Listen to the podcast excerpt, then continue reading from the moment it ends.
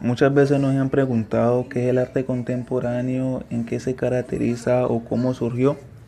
En este audio les vamos a hablar un poco acerca del arte contemporáneo.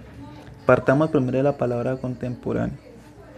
Lo contemporáneo se refiere a todo lo que sucede en nuestro tiempo.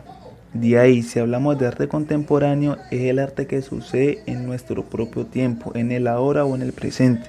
Es por eso que este arte es un reflejo de lo que se vive en la sociedad actual. Entender el arte contemporáneo es entender conflictos, realidades y sociedades. Si nos vamos un poco hacia atrás, este arte viene de finales del siglo XX.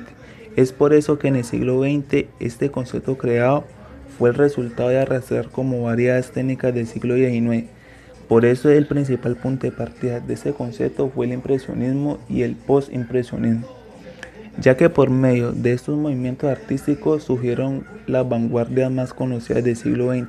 Entre estas se pueden contar el cubismo, el impresionismo, el surrealismo, el futurismo, el dadaísmo, entre otros. Todos ellos tienen algo en común en su ideología, pero no en lo estilístico. Lo que tienen en común es innovar y concederle al arte un espacio distinto al que poseía antes. Es por eso que el arte contemporáneo por tener una conciencia de grupo dentro de cada uno de ellos y lo dejan reflejado en sus obras. Niegan el pasado y buscan un nuevo lenguaje expresivo, basado en una visión diferente de la realidad a la que ya no imitan. Es por eso que el deseo de la novedad los lleva a experimentar con el color, la forma y la composición. Es como querer o buscar encontrar como una nueva manera de expresión en lo que no se encaje con lo que se había hecho hasta el momento. Todo en la vida tiene etapas y el arte contemporáneo también las posee.